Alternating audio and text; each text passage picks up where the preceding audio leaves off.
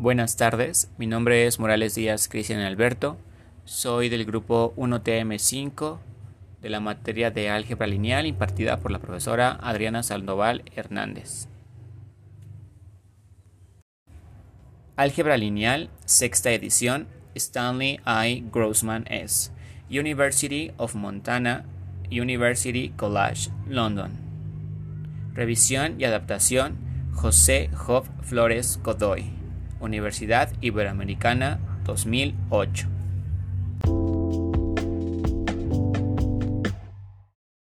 Semblanza de Gottfried Wilhelm Leibniz, colección de David Eugene Smith, Ray Book and Manuscript Library, Columbia University. Y Agustín Louis Cauchy, colección de David Eugene Smith, Ray Book and Manuscript Library, Columbia University. Breve historia de los determinantes. Los determinantes aparecieron en la literatura matemática más de un siglo antes que las matrices. El término matriz fue utilizado por primera vez por James Joseph Silvestre, cuya intención era que su significado fuera madre de los determinantes. Algunos grandes matemáticos de los siglos XVIII y XIX participaron en el desarrollo de las propiedades de los determinantes. La mayoría de los historiadores cree que la teoría de los determinantes encuentra su origen en el matemático alemán Gottfried Wilhelm Leibniz, que nació en 1646 y murió en 1716, quien junto con Newton fue coinventor del cálculo. Leibniz utilizó los determinantes en 1693 en referencia a los sistemas de ecuaciones lineales simultáneas.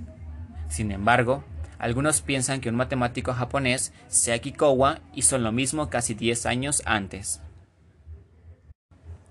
Quien contribuyó de manera más importante en la teoría de los determinantes fue el matemático francés Agustín Louis Cauchy, que nació en 1789 y murió en 1857.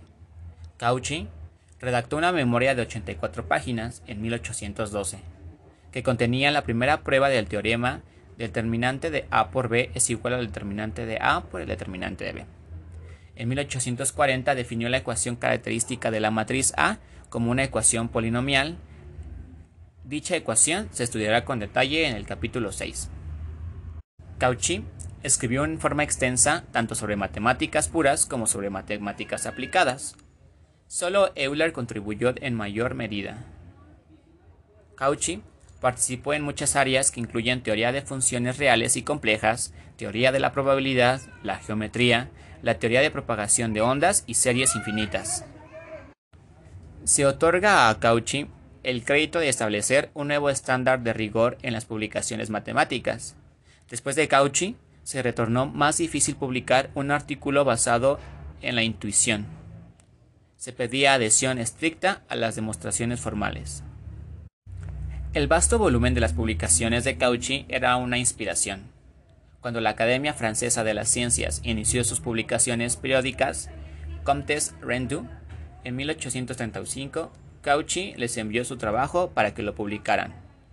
Pronto la cuenta de impresión de solo trabajo de Cauchy pareció tanto que la academia puso un límite en cuatro páginas por artículo publicado.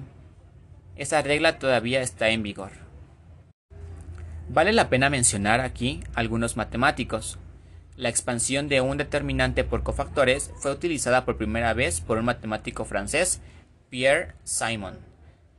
Laplace, que nació en 1749 y murió en 1827. Laplace es más conocido por la transformación de Laplace que se estudia en cursos de matemáticas aplicadas.